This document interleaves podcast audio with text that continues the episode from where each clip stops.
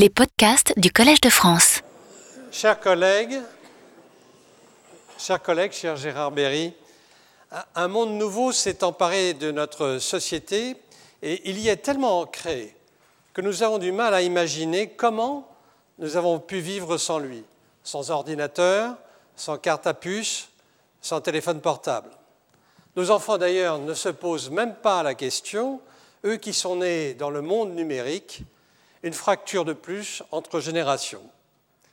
Mais sur quel principe et comment ce monde invisible, familier et mystérieux tout à la fois, s'est-il construit? Sur quelle base mathématique le monde informatique repose-t-il? La science informatique existe-t-elle d'ailleurs? Est-elle autonome et jusqu'où nous conduira-t-elle? Pour répondre à ces questions de fond, jamais abordées jusqu'ici au Collège de France, il fallait un chercheur, un enseignant, un praticien de haut vol de l'informatique. C'est ce que vous êtes tout à la fois.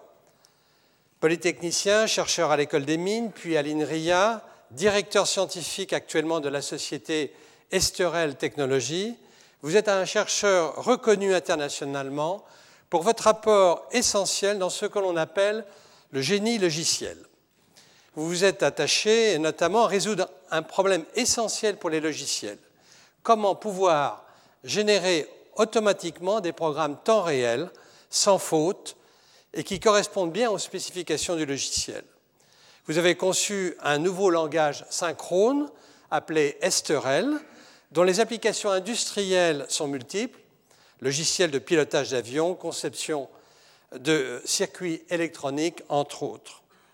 La chaire d'innovation technologique Liliane Bettencourt, dont vous êtes le deuxième titulaire, vous accueille aujourd'hui pour apprendre aux non-spécialistes ce que vous appelez le bon sens informatique, pour nous donner une compréhension minimale, mais scientifique, des fondements euh, de la numérisation du monde. Et nous pouvons compter, je le sais, sur vos grandes qualités de pédagogue qui démentent totalement ceux qui croient que les informaticiens sont des spécialistes de l'incompréhensible. Le moment est venu, est grandement venu, d'enseigner pourquoi et comment le monde est devenu euh, numérique.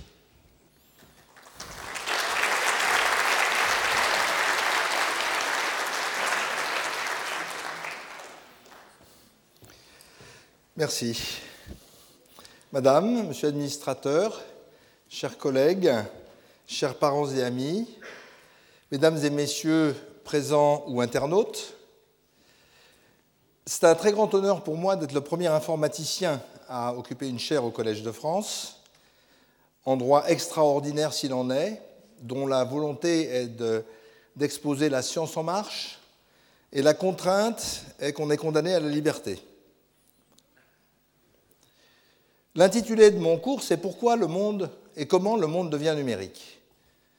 Alors, ça suppose quelque chose qui est assez évident, c'est que le monde devient numérique. Donc, je voudrais expliquer la genèse de ce titre. Le monde devient numérique et ça a fabriqué de très grands bouleversements. Certains sont très connus, comme Internet, le téléphone portable, le téléphone gratuit, qui a ouvert pas mal de gens en fait, l'audiovisuel, qui est complètement chamboulé en ce moment, le commerce en ligne, la localisation avec toutes les cartes de nouvelle génération, le, le GPS qui permet de savoir où on est tout le temps, il y a des choses qui sont beaucoup moins connues et tout aussi importantes, comme euh, les transports, euh, le pilotage des trains, des avions, des voitures est maintenant tout à fait électronique et c'est fondamental pour la sécurité et l'efficacité. L'industrie, les objets sont conçus électroniquement, éventuellement par du travail à distance. L'outillage est électronique, etc. Les sciences, et j'en parlerai beaucoup, sont en ce moment véritablement transformées par les mathématiques qui apportent une sorte de nouvelle forme de, l'informatique qui apporte une sorte de nouvelle forme de mathématiques. La médecine ou l'imagerie numérique et bien d'autres choses qui vont arriver changent véritablement une bonne partie des choses qu'on fait en médecine. Et puis est née avec tout ça une très grande industrie qui irrigue toutes les autres et qui est un des plus grands pourvoyeurs d'emplois sur le plan mondial. Par contre, ce qui est assez curieux, c'est que le public semble en permanence surpris par tout ça. Surpris. Et voir toutes ces choses comme étant euh, séparées, disparates les unes des autres. Or, tout ça est quand même très prévisible. Et être surpris par du prévisible, c'est pas normal, il y a quelque chose de bizarre. D'où ça vient? Ça vient du fait que je pense qu'il n'y a pas dans le public un schéma mental qui soit adapté à la compréhension de ces phénomènes.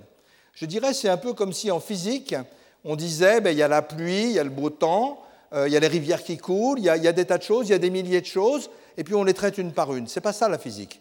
La physique, c'est dégager des principes généraux qui expliquent et des mécanismes d'explication, un petit nombre de principes et des mécanismes qui expliquent tous les phénomènes et permettent de les intégrer dans un grand schéma. C'est ça que je voudrais faire ici. Expliquer les principes du monde numérique, montrer comment ils articulent tout le reste des choses et construire un bon sens au sens où, quand on voit un nouvel objet, on sait assez naturellement où il se place au feeling, comme on dit. C'est ça l'idée qui est derrière. Alors, ça va se faire par cette leçon inaugurale qui existe sous forme écrite, assez dense et fouillée, sous forme orale qui va être beaucoup plus imagée, rassurez-vous, euh, et également huit cours thématiques avec des données avec des séminaires par des grands spécialistes du domaine, soit des chercheurs, soit des industriels, et un colloque le 23 mai où on parlera de grandes choses en informatique ubiquitaire, je vais vous expliquer ce que c'est, en sécurité, et aussi dans un des grands sujets d'avenir, qui est la bioinformatique. Bien, alors, je voudrais d'abord présenter les quatre piliers du numérique, selon moi. Le premier, c'est l'idée même de numériser l'information. Ce n'est pas une idée évidente, ce n'est pas une idée bien connue, donc je voudrais l'expliquer. La deuxième, c'est la prodigieuse machine à information, dont l'ordinateur n'est qu'un cas particulier. N'associez plus informatique et ordinateur, vous allez voir, c'est beaucoup plus vaste. Le troisième, c'est la science, j'insiste, et la technologie de sa conception et de son usage. Et le quatrième, c'est un espace d'innovation quasiment sans frein. Je voudrais commencer par ça. Quand on fait de la biologie ou de la physique, avant d'innover, il faut comprendre des mécanismes naturels extrêmement complexes. Ça, c'est très difficile, ça demande des recherches très fines. En informatique, on n'a pas ce problème. On a un immense jeu de construction extraordinairement efficace et on peut foncer avec des pièces qui deviennent en plus de plus extraordinaires tous les jours. Donc on n'a pas on construit un monde, on a beaucoup moins de problèmes de compréhension initiale. Certains les ont eu avant, mais à l'heure actuelle, ça n'est plus vrai. Ça, c'est vraiment extrêmement important. Il y a des limites qui sont les limites de l'imagination et celles des mathématiques. Les jalons de cette innovation, pour montrer sa grande vitesse, dans les années avant les ordinateurs, qui sont nés à la fin de la guerre, il y a eu beaucoup, beaucoup de logiciens et de mathématiciens qui ont pensé à la notion de calcul depuis très longtemps, je, le mentionnerai plus loin aussi. Ça a commencé vraiment dans les années 60 par là, avec la naissance des ordinateurs immeubles, les grands ordinateurs. Euh, j'ai un très joli article expliquant y a-t-il trop d'ordinateurs en France? Il y en a 8, on ferait avec 7. Euh, ça, bon, ça, c'était des objets très compliqués, très ésotériques. En 75, il y a une grande révolution qui est le mini-ordinateur, quelque chose qu'un groupe ou qu'une petite société ou qu'un groupe de recherche pouvait acheter. C'était tout à fait différent et ça a permis une explosion de la recherche dans le domaine, une explosion de l'innovation dans le domaine. C'était abordable à des gens normaux. En 80-95, le PC, c'était aussi un grand changement puisque c'était adaptable, euh, euh, abordable pour des individus quelconques. Ça ne s'est pas fait en un jour, mais là, l'industrie informatique a vraiment véritablement explosé. Vous avez tous connu la révolution Internet en 95-2005. Il est très difficile de se rappeler du monde où Internet n'existait pas. C'est assez intéressant. Et pour les enfants, ce sera jamais impossible. Le téléphone portable, c'est à peu près pareil. Maintenant, vous assistez à l'informatique nomade. Les, ordinateurs changent de forme. Il va se passer des tas de choses. Je n'en parlerai pas tellement. Tout ça est très bien commenté. Par contre, ce qui va se passer, et ça c'est vraiment important, c'est que l'informatique va changer de nature, va être l'informatique ubiquitaire, et les objets dans le réseau. Il y aura plus d'objets que de gens sur Internet. Alors ça, c'est ce que j'appelle l'alerte aux pucerons. Donc le monde va être infesté par les pucerons. Il y aura des pucerons partout. Et là-dedans, j'ai mis exprès des vieux objets, pas des nouveaux trucs. J'ai mis des vieux objets. Bon, les avions, il y a longtemps qu'il y a des pucerons dedans. Les appareils photo, c'est en train, ça a basculé, c'est fini. Euh, les, prothèses médicales, par exemple, ce qu'on appelle les pacemakers, mais aussi des tas d'autres choses qui vont donner des médicaments. On aura des pucerons gravés sur les nerfs, ne vous inquiétez pas, un de ces jours, ça ne va pas arriver tout de suite. La télévision, une télévision haute définition est ce qu'on appelait un giga-ordinateur il y a très peu de temps. Pour faire une belle image, il faut plusieurs milliers de milliards d'opérations par seconde. C'est une notion qui n'est pas très connue, dont par exemple un millier de milliards pour rendre la peau plus jolie. Il y aura une conférence là-dessus. Euh, le télétravail, le Vélib. Le Vélib ne peut pas se faire sans informatique. C'est un système géré informatiquement à très grande échelle. Je ne vais pas, vous pouvez trouver des exemples là-dedans, il y en a plein dans, mon texte écrit. Euh, il faut comprendre que ce qui va peut-être devenir minoritaire, c'est l'ordinateur avec un clavier et un écran. Donc arrêtons d'associer ordinateur et informatique, c'est beaucoup plus vaste.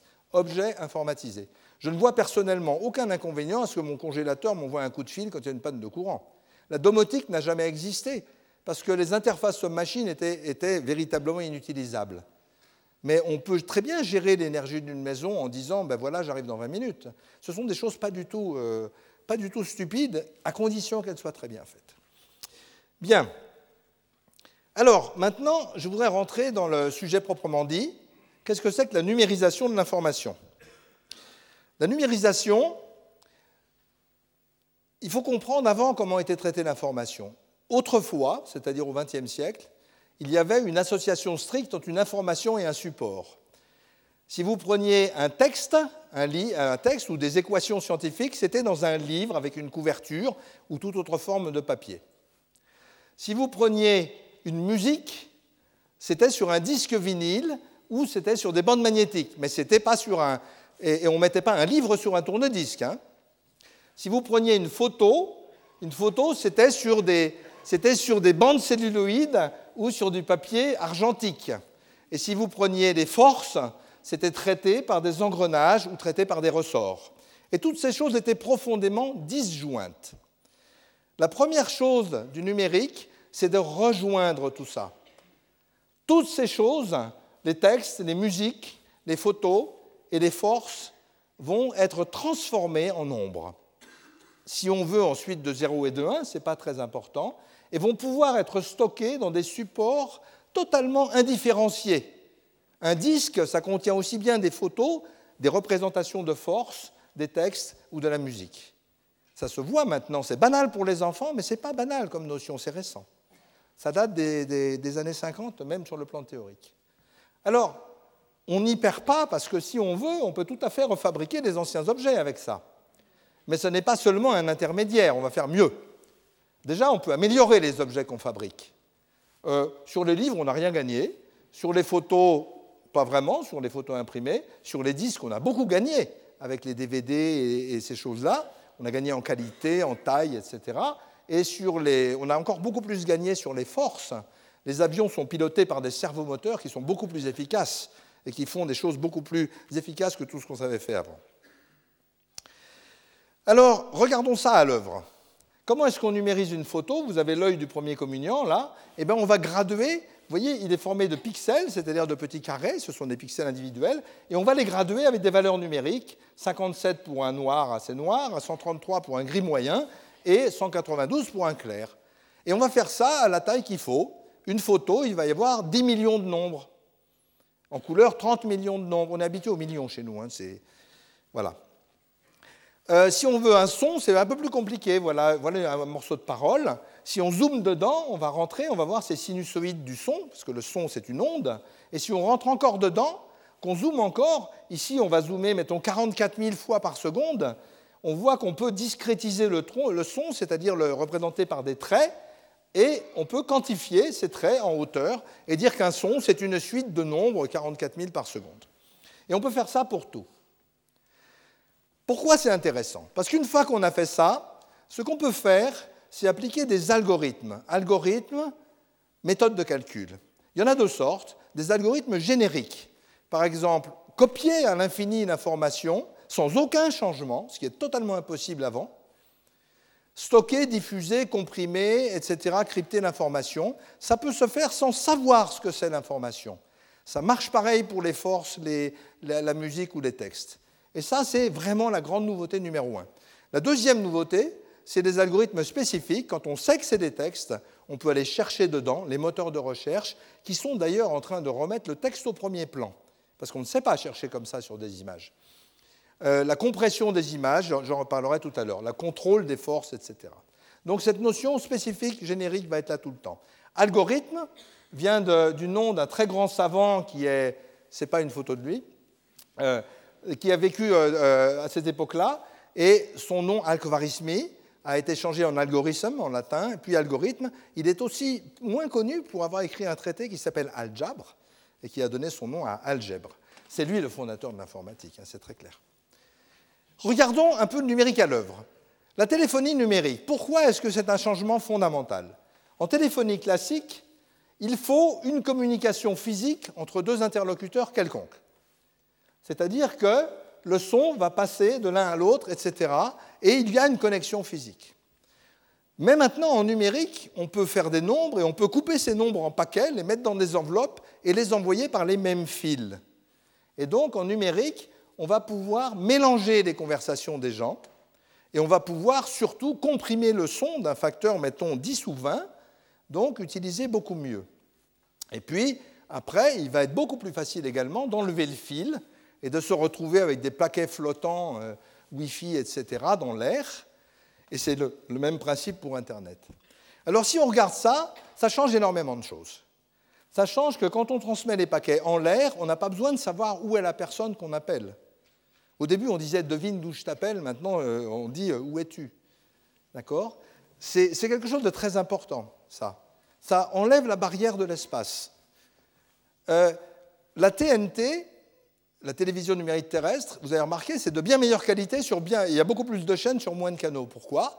Parce qu'on a comprimé toutes les chaînes, chose absolument infaisable en analogique et facile en numérique. Facile. Faisable en numérique. Et pour montrer le changement du téléphone portable, il y a quelqu'un dans la salle qui m'a dit que son petit-fils était arrivé chez lui et avait vu un téléphone fixe avec un câble calé dans le mur et lui a dit T'as mis un antivol? Ce qui, est, ce qui est vraiment euh, très significatif, à mon avis. La photographie numérique. Alors voici une photographie prise au grand angle. Moi, je suis un peu photographe. Voici une photographie prise au grand angle. Vous voyez, le, vitrail n'est pas trop mauvais. Le reste, les, lignes ne sont pas droites. Euh, c'est pas très joli et tout. En argentique, quand on prend une photo, ça s'arrête. Il faut faire un travail fou au tirage, on peut faire des choses, mais en gros, on a fini. En numérique, ça commence. Et qu'est-ce qu'on peut faire avec des calculs totalement automatiques qui seront expliqués dans un séminaire? On peut prendre la photo et faire ça défaire l'intégralité des distorsions de l'objectif. Alors, ce n'est pas seulement un gadget, ça veut dire qu'il faut refaire toute l'optique, puisque l'optique a consisté à faire des objectifs qui distordaient peu. Ça ne sert plus à rien. Il faut faire des objectifs qui distordent simple. Ça peut être beaucoup plus léger, beaucoup, plus, beaucoup mieux par tous les bouts. Nous le détaillerons dans les cours. La cartographie numérique. Vous voyez, ici, ça a l'air d'être une photo aérienne, mais ce n'est pas du tout une photo aérienne. C'est un calcul fait à partir de la superposition d'images prises de dessus en satellite et de cartes standards de l'IGN. Et on va recalculer complètement le relief à partir de n'importe où. Ça, c'était totalement impossible. Et toutes les cartes ont toutes les échelles en même temps, alors qu'avant, ben, il fallait un papier par échelle. Ça modifie totalement la vision qu'on peut avoir de la géographie.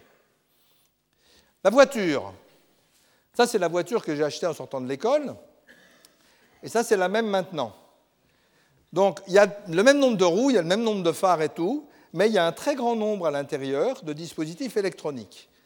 Euh, on peut dire à l'heure actuelle que, enfin, c'est des automobilistes qui disent que plus de 80% de la valeur ajoutée des voitures se fait dans l'électronique à l'heure actuelle. Alors, ça sert à quoi? Ça sert à quatre choses. Une, l'efficacité. la consommation des moteurs n'a pu diminuer que grâce à la numérisation de leur conception et de leur usage contrôle numérique en temps réel. Euh, les suspensions sont maintenant en train de devenir électroniques, les freins freinent bien mieux que les humains. Donc sécurité, confort, efficacité et marketing, bien entendu, aussi. Alors sur les voitures, c'est peut-être un peu plus anecdotique, mais ça va devenir vraiment intéressant quand les voitures vont être coordonnées avec la route et avec la ville. Quand on pourra fabriquer des réseaux de voitures, éviter les accidents parce qu'on sait qu'est-ce qui se passe, les anticollisions et tout ça, ce n'est pas encore fait, mais c'est des choses qui sont faites pour les avions, c'est des choses qui sont faites pour les trains.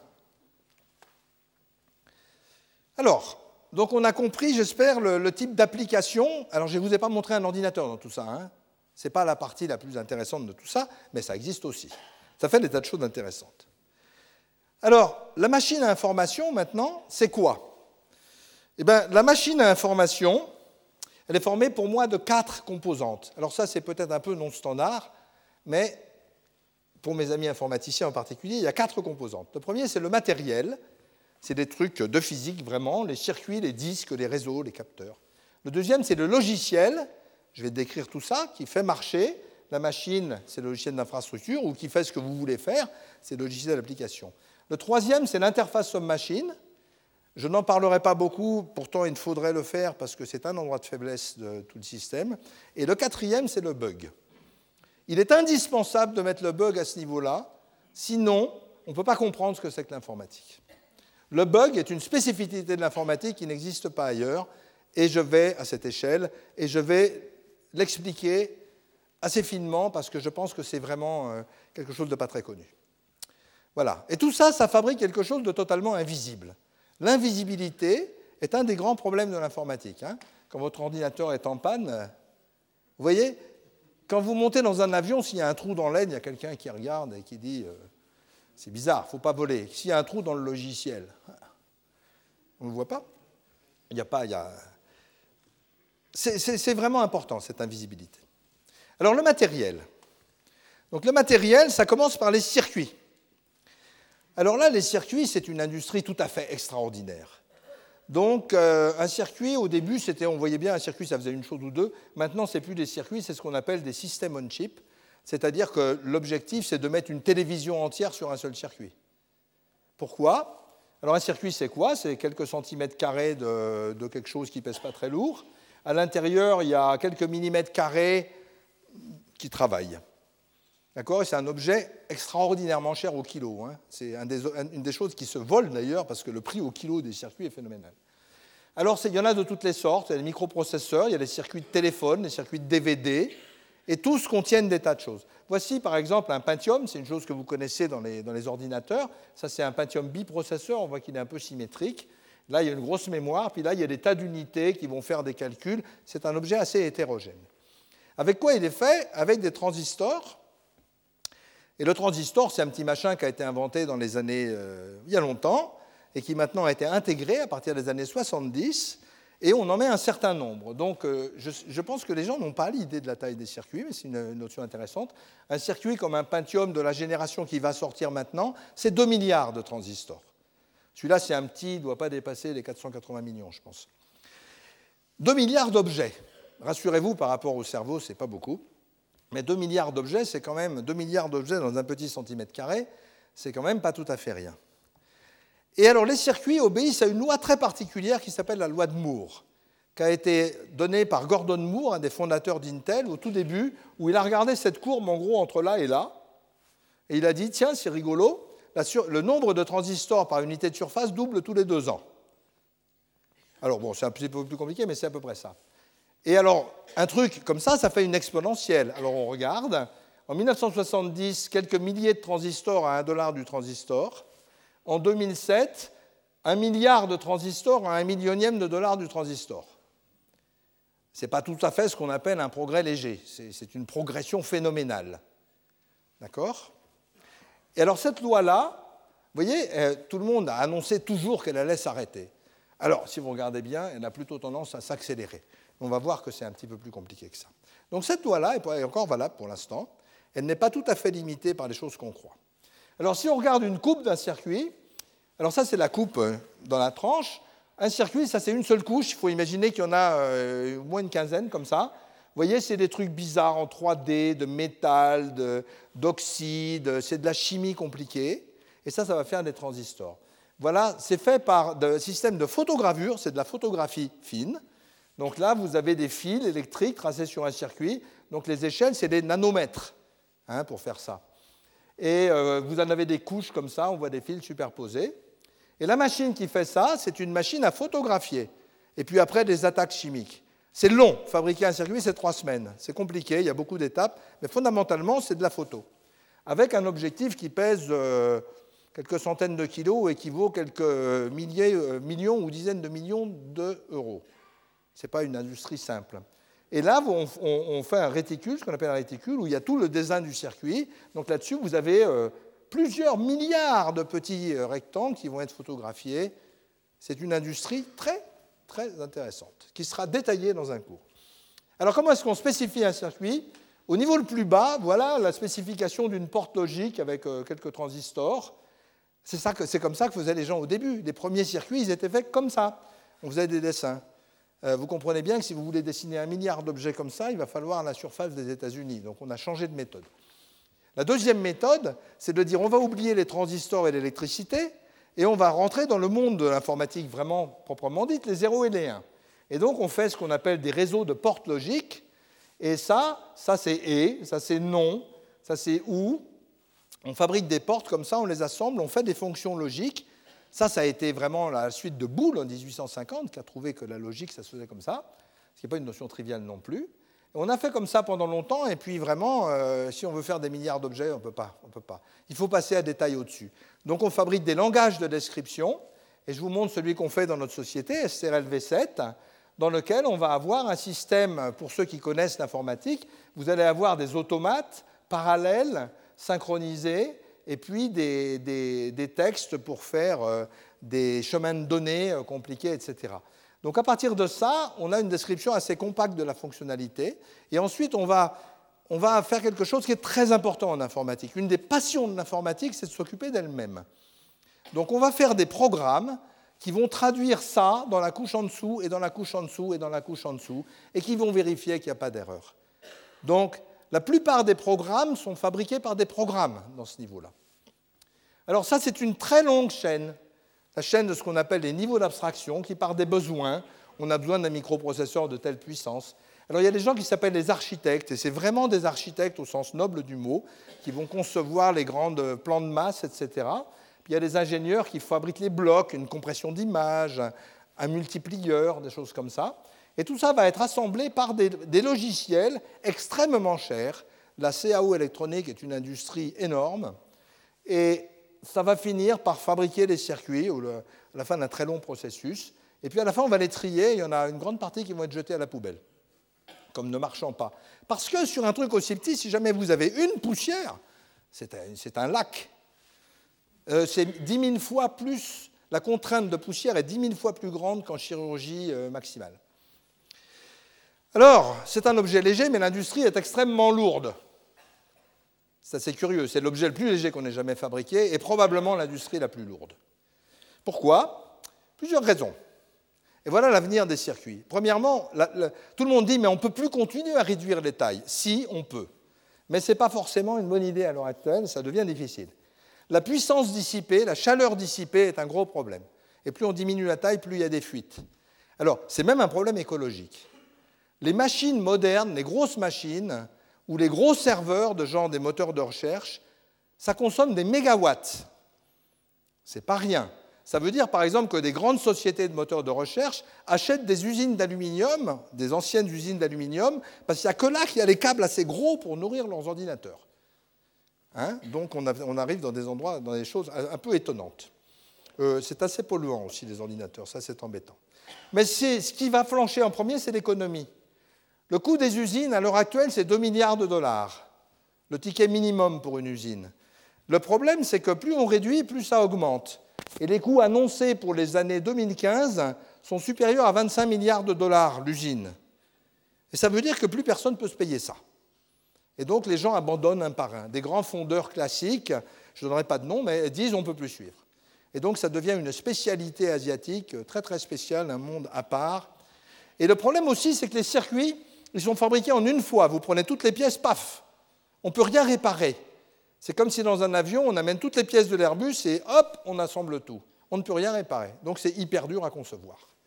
Et en fait, la, complexité d'un circuit moderne, elle est de la même nature que celle d'un gros avion de ligne. Hein, il faut comprendre ça. L'objet est minuscule, mais intellectuellement majuscule. Ça, c'est les circuits. Deuxième partie, le logiciel. Alors, le logiciel, c'est tout à fait différent.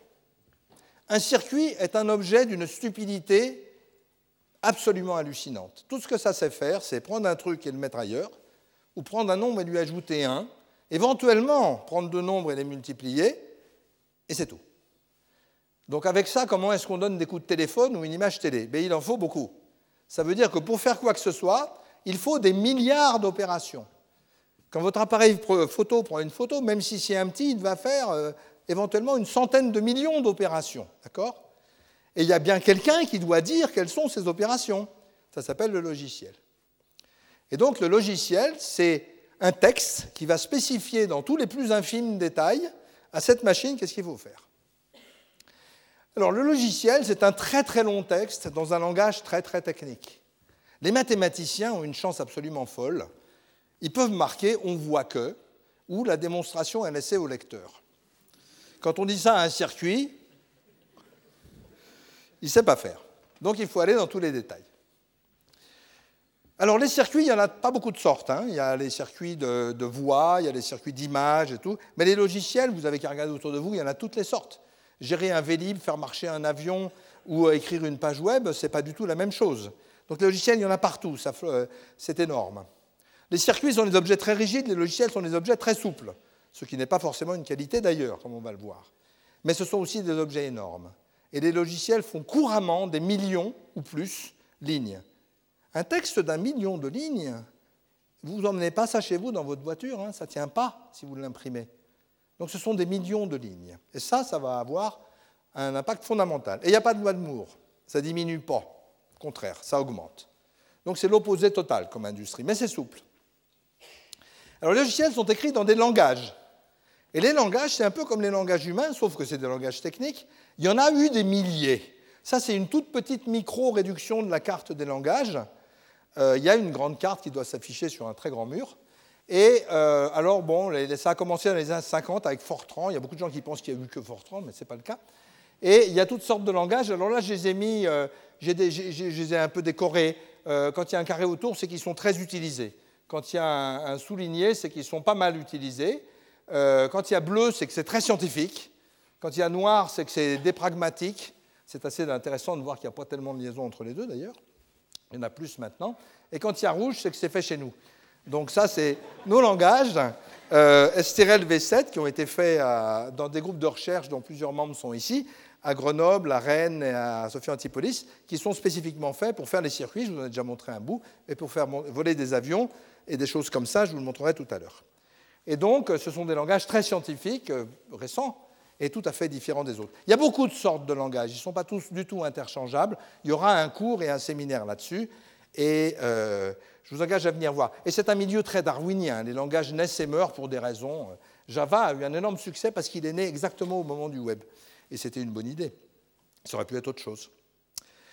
Alors, vous voyez, je vais essayer de vous convaincre qu'un programme, ce n'est pas totalement passionnant, donc je ne vais pas vous le lire, mais ça ressemble à ça. Ça, c'est un morceau de ma production 2003. Euh, et euh, alors en général, on met des couleurs, ce n'est pas fondamental, mais ça permet de se repérer et de rendre ça un peu moins triste. Donc ça, c'est un programme classique dans un langage qui s'appelle C++, ça pourrait être autre chose, qui va faire un morceau de ce qu'on fabrique. Il y a des langages très différents. Voici par exemple Skate 6, que je vous avais promis, qui est un langage qui a été conçu au début par des gens du CNRS de Grenoble, puis après avec nos techniques aussi, c'est la même chose. Et ça, c'est le langage avec lequel vont être pilotés les Airbus. Si vous montez dans un A380, il y a des millions de lignes de code qui sont faites avec ça.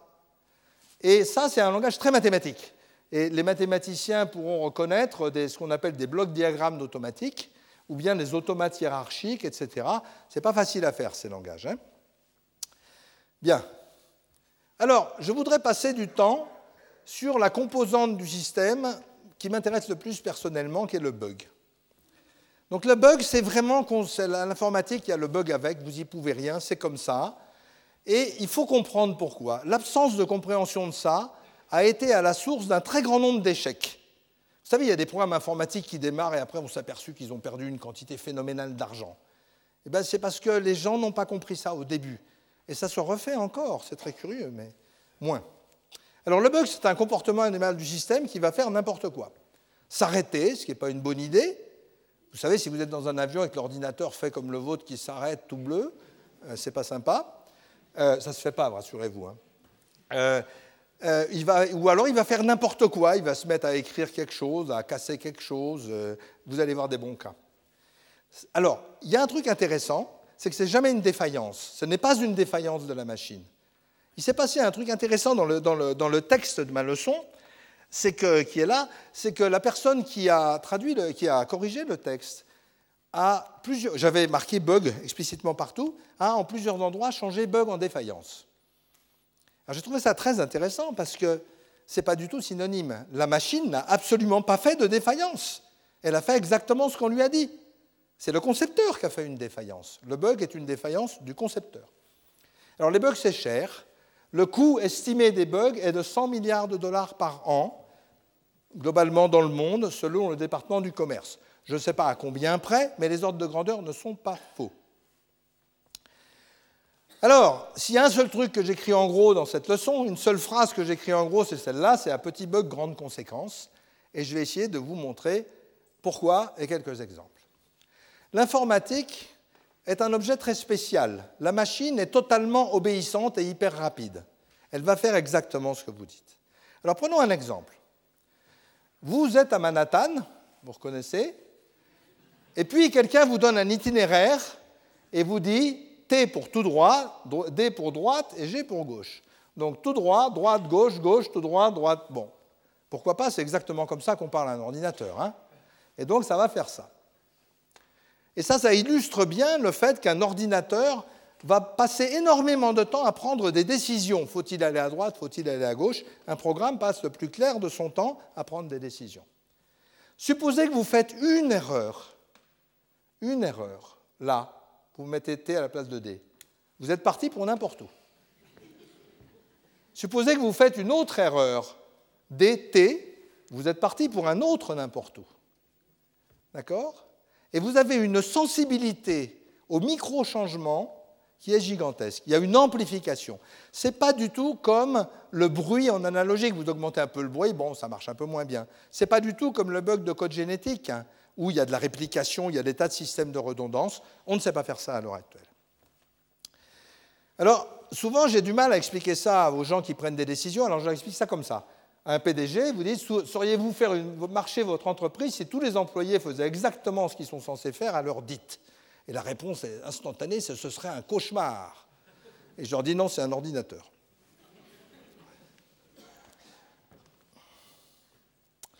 Travaux pratiques de bugs. Bon, vous connaissez tous les ordinateurs qui s'arrêtent. C'est facile à faire, hein. c'est difficile à faire un truc qui marche bien. Euh, les distributeurs bancaires qui ont des messages bizarres, etc les systèmes de réservation où vous attendez qu'il se passe quelque chose.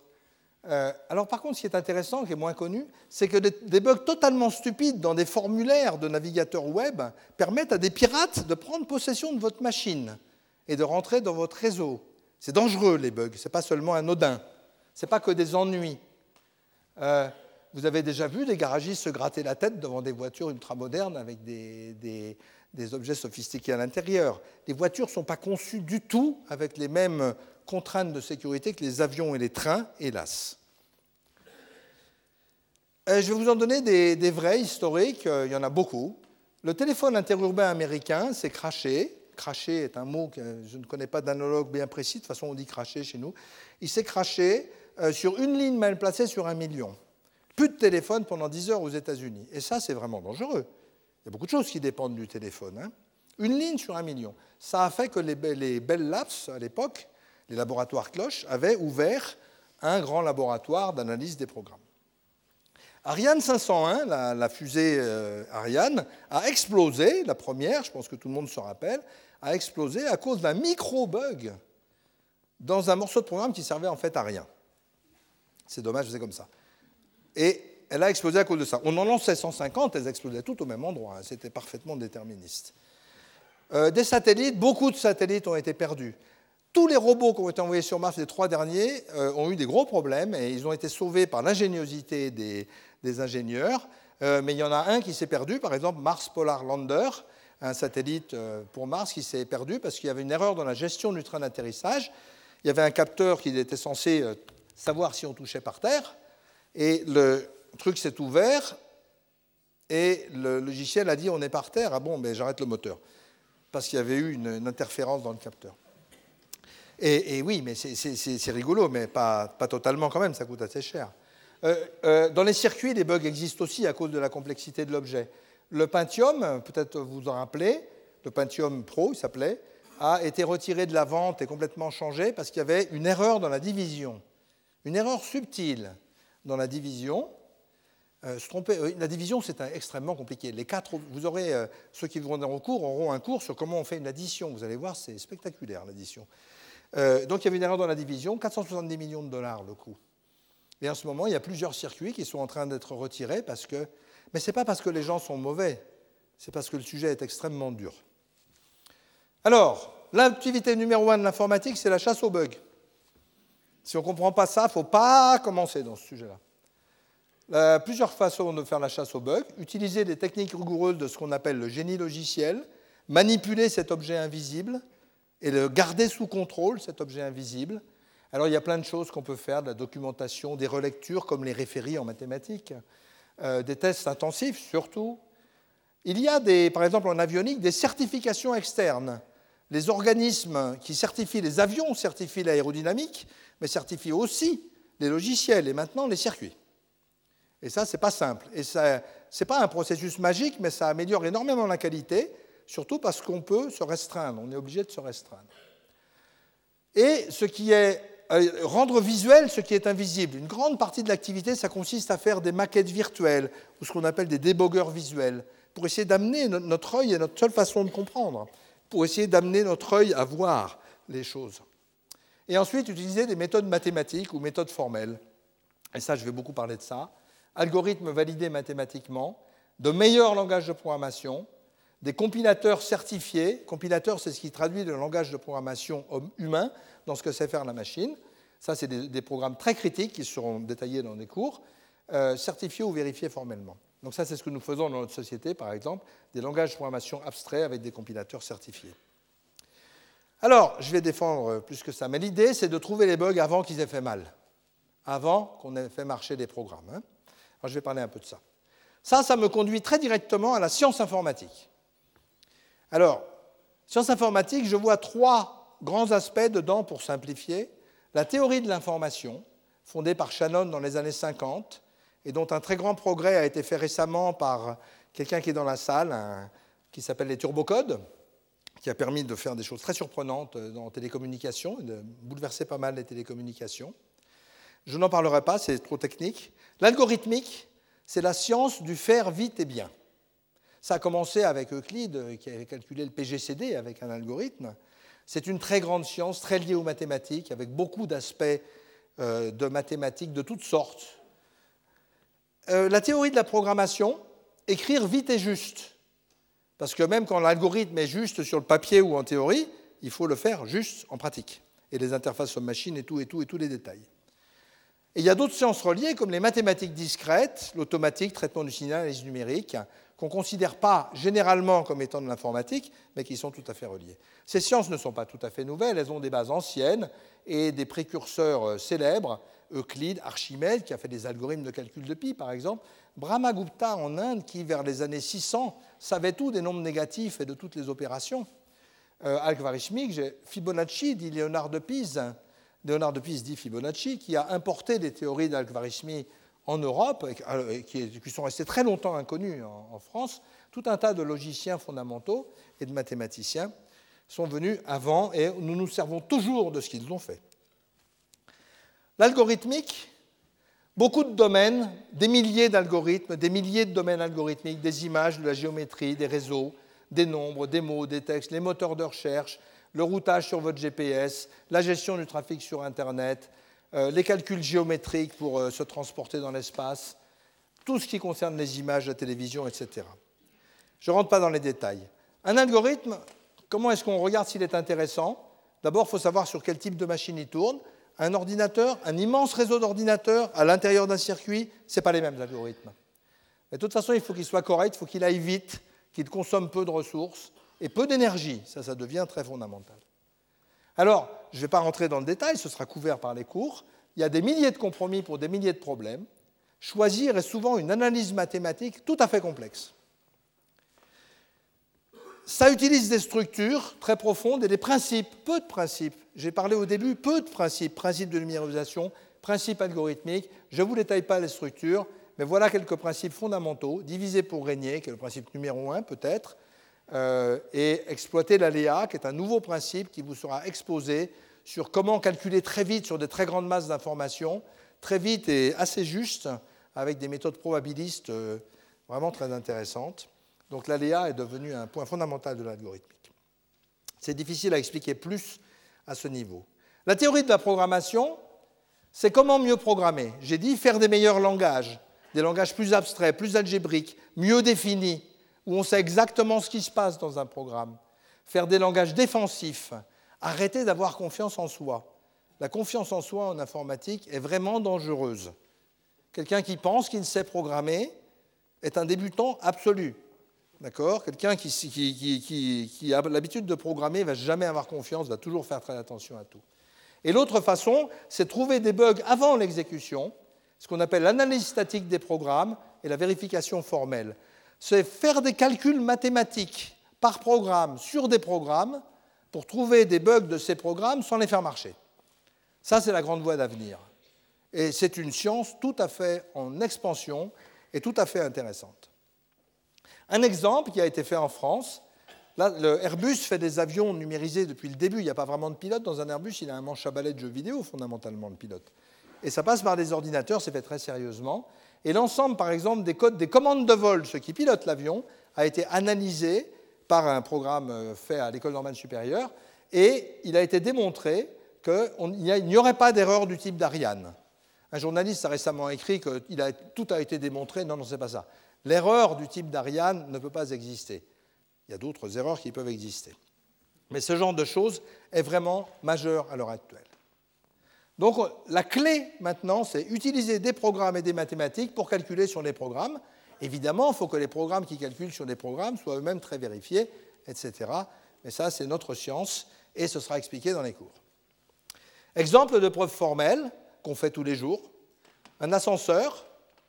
Démontrer que l'ascenseur ne voyage jamais la porte ouverte. Ce n'est pas parce que pendant cinq ans, il n'a pas voyagé la porte ouverte que la sixième année, il va voyager la porte ouverte. Vous ne savez jamais quand vous faites les tests, quand ça s'arrête. Mais on sait le démontrer, mathématiquement, rigoureusement. Euh, par contre, euh, l'ascenseur est censé ramasser les passagers. Ça, c'est plus dur. C'est curieux, mais c'est comme ça. Mais c'est moins grave. Bien. Je voudrais parler de l'informatique et des autres sciences comme sujet. Alors ça, c'est vraiment quelque chose qui me tient à cœur, parce que là, il y a beaucoup de changements qui sont en train de se faire. Euh, Eugène Wigner, qui était un grand physicien, prix Nobel, a écrit Les mathématiques ont une réussite insolente en sciences. C'est complètement vrai. Et moi, j'écris sans aucun complexe. C'est la même chose pour l'informatique et pour les mêmes raisons. Les mathématiques, c'était du calcul fait par les hommes. L'informatique, c'est du calcul fait par d'autres moyens. Et ce n'est pas si disjoint que ça. La frontière entre les deux, elle est subtile. Elle est tout à fait subtile. Et on voit ça dans toutes les sciences maintenant. La publication scientifique n'est plus que numérique. Vous n'avez pas le droit de soumettre un, papier en papier à un journal à l'heure actuelle. Euh, la modélisation simulation numérique, qui est très représentée ici, est utilisée partout. En physique, on fabrique des instruments virtuels, on fait des expériences virtuelles en physique de la matière condensée, par exemple. En médecine, l'imagerie numérique, la tomographie, ça a totalement révolutionné euh, énormément de choses dans le diagnostic. Et ce n'est pas fini, on est au début de tout ça. De manière générale, on est au début du monde numérique, hein, au début. Euh, la chirurgie robotisée peut être très très fine. Les prothèses intelligentes vont arriver, ça c'est un sujet merveilleux, et j'espère bien que leurs logiciels seront certifiés très correctement. On peut à l'heure actuelle télécharger une nouvelle euh, version du logiciel de votre pacemaker à travers la peau. Hein. Ça, j'espère que c'est bien fait. Euh, la biochimie, et il y aura le congrès là-dessus, géométrie des interactions, comment les molécules se, déforment et interagissent, et comment les transferts d'informations dans le cerveau ou dans les cellules sont faits. Un petit objectif sympathique, simuler le fonctionnement d'une cellule. Je pense que c'est un sujet qui peut occuper pendant un bon moment et qui est très intéressant et d'un point de vue biologique et d'un point de vue chimique, parce qu'il va donner plusieurs points de vue sur la même chose. Voilà un exemple médical. Voici un, cœur. Donc ici, on va faire une simulation d'un cœur. Alors on voit en couleur, en jaune, là on voit la, euh, la transmission de l'influx électrique. Et cette simulation est véritablement multi-algorithme. Il y a de la géométrie, il y a de la mécanique des fluides, il y a tout un tas de choses qui marchent en même temps. Et si vous faites un, parasitage dans la transmission de l'électricité, eh bien vous voyez, il y a une zone qui n'est pas, où l'électricité ne se propage pas, et on voit les mouvements du cœur qui, se mettent à... Ce n'est pas encore très précis, ce n'est pas encore peut-être au niveau de ce que les cardiologues... Euh, mais ça existe, et ça va vite, et ça ira vite. C'était cet exemple. Bien, je voudrais terminer par énoncer quelques grandes questions et en parler et en, euh, en étudier une. Première question, saurons-nous contrôler les bugs face à ce programme Ou, ce qui est peut-être plus intelligent, saurons-nous vivre avec? Contrôler leurs effets euh, Pour l'instant, ce n'est pas connu. Pas de méthode, mais c'est vraiment un problème à se poser. Saurons-nous inventer des principes moins stupides que cet employé extraordinairement obéissant et sans humour? Euh, Un petit enfant m'a dit un jour, euh, je ne comprends pas, l'ordinateur me bat tout le temps aux échecs, ça n'a même pas l'air de lui faire plaisir. C'est une phrase intéressante. La deuxième, la troisième ici, c'est est-ce qu'on pourrait être en sécurité informatique? Problème sérieux qui sera traité au colloque. Traité, abordé. Allons-nous contrôler l'informatique ubiquitaire maintenant que Big Brother devient techniquement possible? Big Brother devient techniquement possible. Il va falloir prendre ce problème très sérieusement. Il ne faut pas le laisser aux informaticiens, hein, ça, c'est clair. Et je voudrais parler du dernier sujet. Le sujet est-il pris à son importance réelle dans l'industrie, la recherche et l'enseignement? Et il me semble que là, il y a des choses à faire et que cette première chaire d'informatique au Collège de France, dans le cadre de la chaire d'innovation technologique, montre que les choses bougent. Alors, pour moi, on parle beaucoup de... Je voudrais raconter des choses qui sont assez largement partagées par beaucoup de collègues qui sont dans la salle, et je pense que c'est très important. On parle beaucoup de fractures sociales en informatique, des gens qui n'ont pas accès aux ordinateurs. Il y a, c'est vrai, et c'est un problème sérieux, mais il y a un autre problème sérieux, c'est une fracture des générations. Pour les enfants, je l'ai déjà dit, l'ordinateur, c'est comme la mer et la montagne, c'est un truc, ça existe, il faut s'y habituer. C'est comme ça. Et pour les adultes, il y a deux catégories, ou puis il y a plusieurs catégories, mais il y a une catégorie assez grande de gens à qui ça fait peur ou qui disent Moi, je ne m'y suis pas mis. L'ordinateur, on s'y met. Il n'y a pas grand-chose auquel on se met, mais l'ordinateur, oui.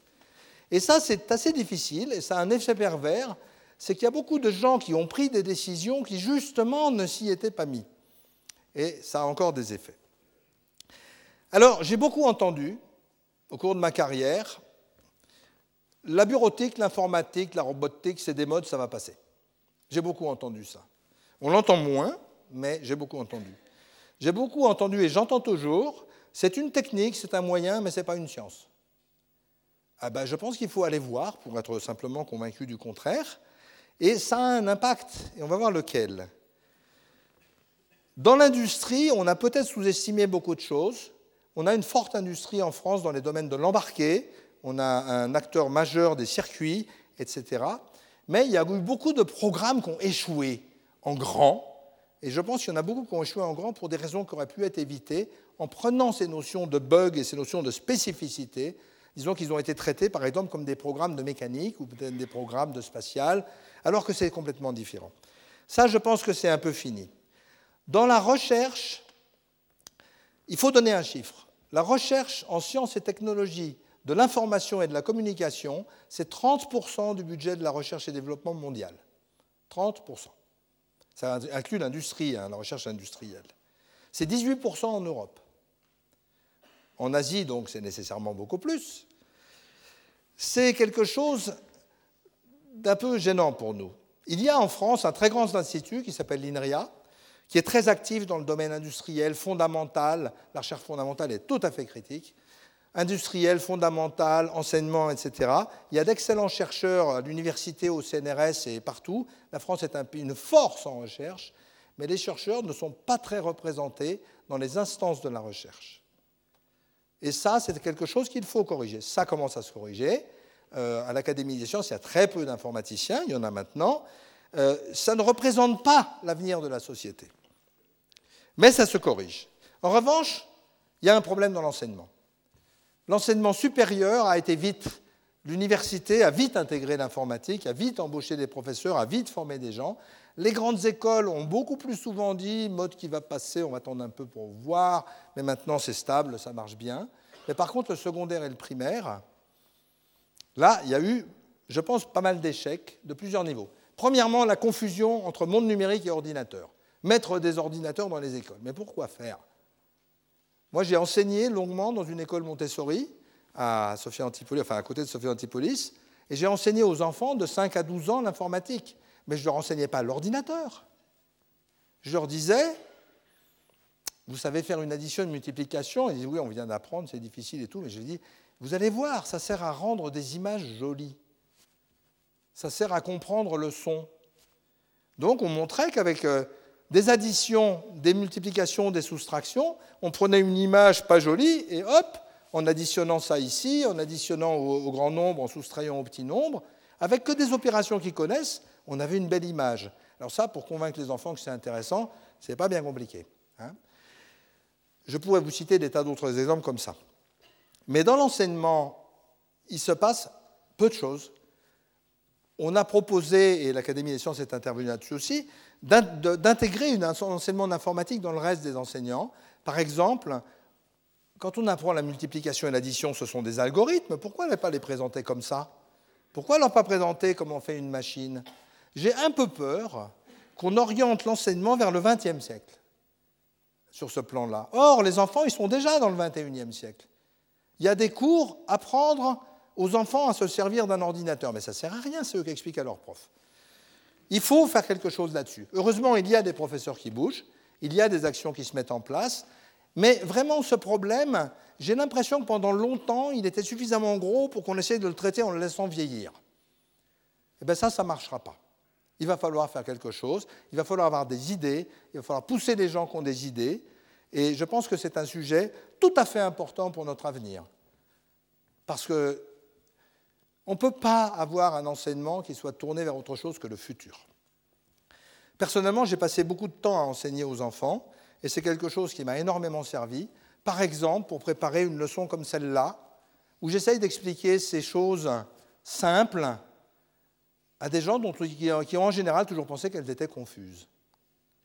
Donc je suis très content au collège. Le collège est un endroit spécial, nous sommes condamnés à la liberté. Donc je souhaite utiliser cette liberté dans le reste des cours pour essayer de continuer sur la même trajectoire. Je vous remercie.